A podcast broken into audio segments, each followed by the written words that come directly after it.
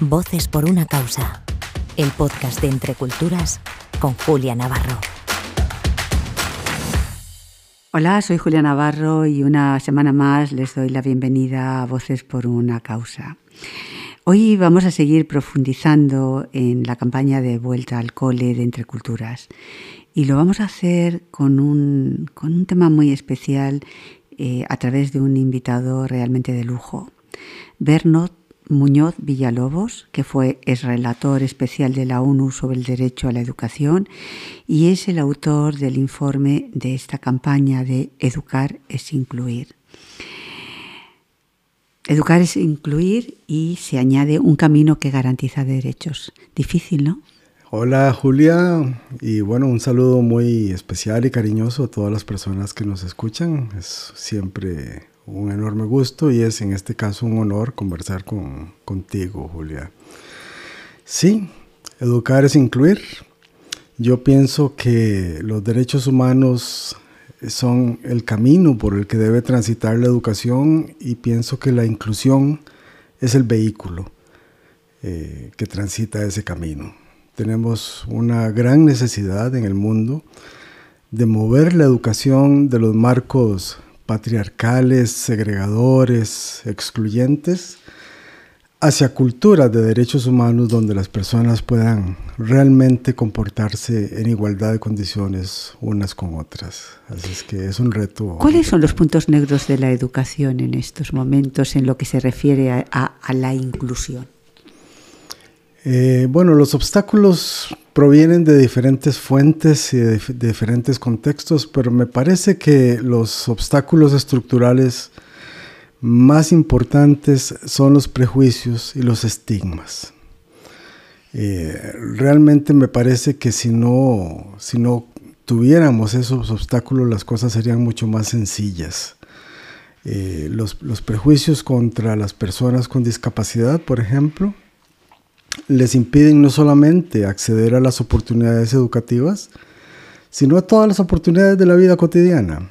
Eh, y bueno, la, educación segregadora que, tenemos, en, lamentablemente en este momento, no únicamente en países en desarrollo, sino también en países desarrollados, es claramente uno de los ejemplos de cómo esos prejuicios y estigmas hacen imposible que personas con discapacidad puedan aprender junto a personas eh, que viven sin discapacidad. ¿Tú crees eh, que esa es la principal barrera a la que se enfrentan las personas con discapacidad a la hora de acceder a la educación o hay otras barreras? Bueno, esta es la barrera estructural, estas son las barreras, los obstáculos estructurales más importantes, pero por supuesto que hay otros. Eh, la falta de financiamiento, por ejemplo, es uno de ellos. Eh, la falta de mm, una formación y capacitación docente adecuada es otra. Por supuesto, las barreras arquitectónicas que enfrentan personas con discapacidades físicas son también este, obstáculos importantes. Y la falta de apoyos concretos y, medidas este, de asistencia que necesitan muchas de estas personas eh, también lo son. Pero bueno, podríamos continuar haciendo un listado interminable de las barreras que enfrentan. Bernard, la Agenda 2030 es, es importante, pero ¿es un marco suficiente para garantizar eh, la, la educación inclusiva? Es un marco insuficiente, sin embargo, es una hoja de ruta, digamos, realista, acorde con nuestros tiempos y con las posibilidades y los compromisos no solamente de los estados, sino también de la sociedad civil.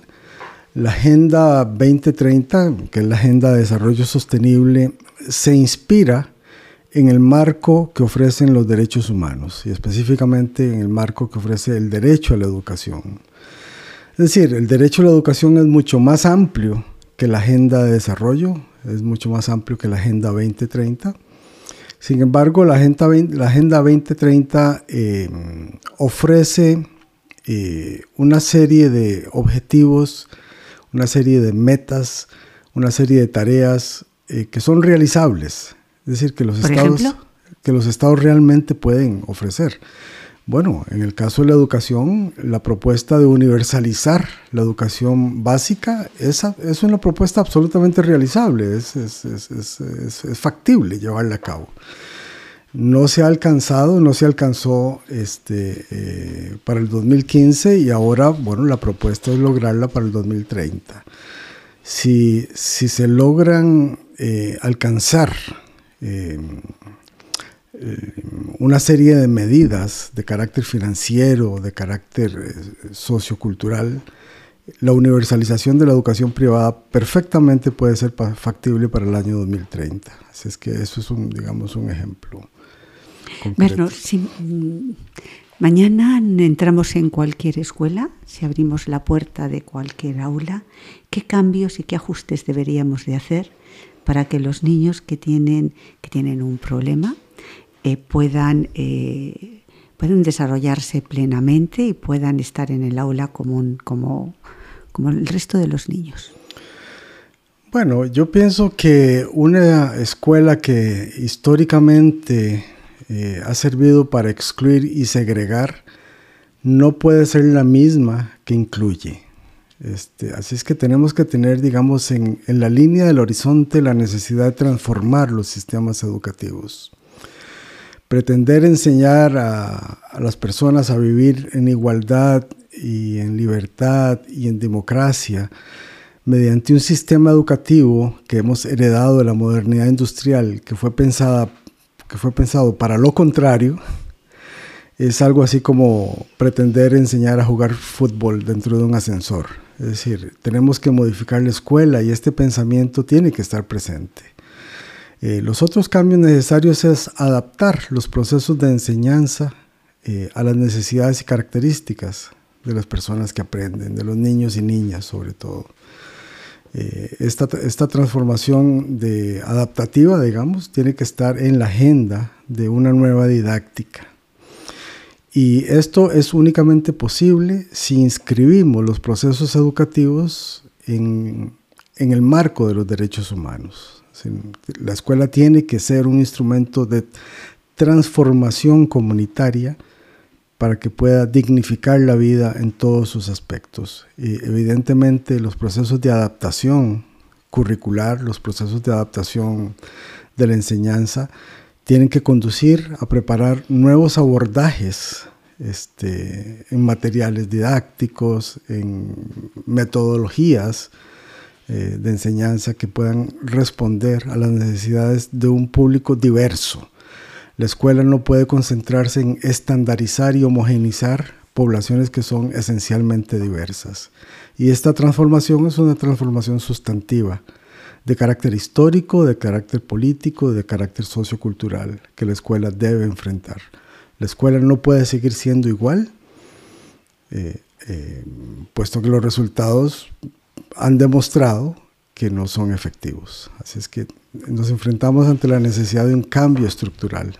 No se puede eh, avanzar en esa educación inclusiva si no nos paramos en el papel tan importante que tienen los padres y los educadores. Así es. Yo pienso que vivimos en una especie de ecología cognitiva en donde todas las personas participamos en los procesos de aprendizaje y los procesos de enseñanza y los padres y madres de familia son absolutamente fundamentales eh, para los intereses y derechos de sus hijos e hijas. Pero no tenemos que olvidar también que los padres y madres de familia son también sujetos de aprendizaje constante y permanente. Y cuando se acercan a ti, ¿qué te piden? ¿Qué te dicen? dicen, vernos, nos gustaría que las cosas fueran en esta dirección o, o, o qué es lo que demandan. Hay un alto nivel de frustración, especialmente de los padres y madres con chicos con discapacidad. Es un nivel de frustración que tiene que ver con sus propios miedos, es decir, los padres y madres de familia siempre queremos lo mejor para nuestros hijos e hijas. Lógico.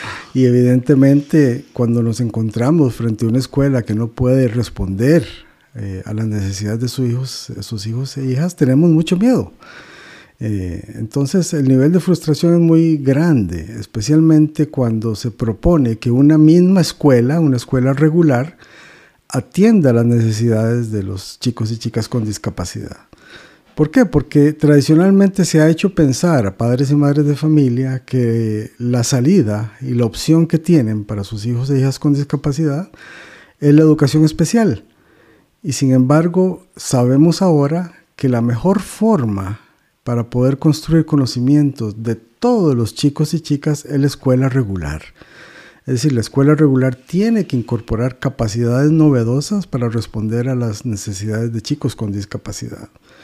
Entonces, eh, a la par de la frustración, hay también una suerte de optimismo, si se quiere, eh, en la medida en que las familias pueden pensar que sus hijos e hijas con discapacidad pueden compartir sus aprendizajes en un entorno regular, en un entorno comunitario. Es un poco absurdo pensar que podemos vivir todos y todas juntos en la comunidad, eh, pero que a la hora de enviar a nuestros hijos a la escuela tienen que ser en, contextos segregados.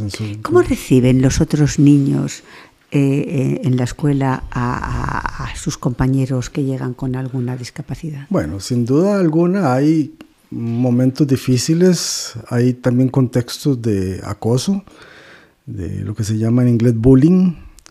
Eh, esto es una realidad que hay que superar, pero también hay incontables experiencias positivas, es decir, acabar con esta especie de apartheid educativo significa ofrecerle a los chicos sin discapacidad la posibilidad de aprender de vidas diferentes de las de ellos y de enriquecerlas con esas vivencias. Es decir, eh, la educación inclusiva no solamente significa darle posibilidad a niños con discapacidad de ingresar en sistemas regulares, sino también de darle oportunidad a chicos sin discapacidad de conocer otras dimensiones de la existencia y de la vida.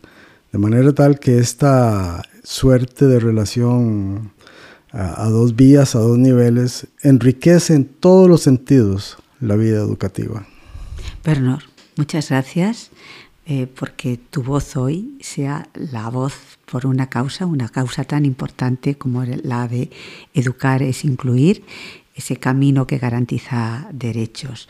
Gracias por tu testimonio y por habernos dado a conocer el estado de la educación inclusiva en el mundo. Y gracias también a todos ustedes por escucharnos una semana más. Hasta la semana que viene.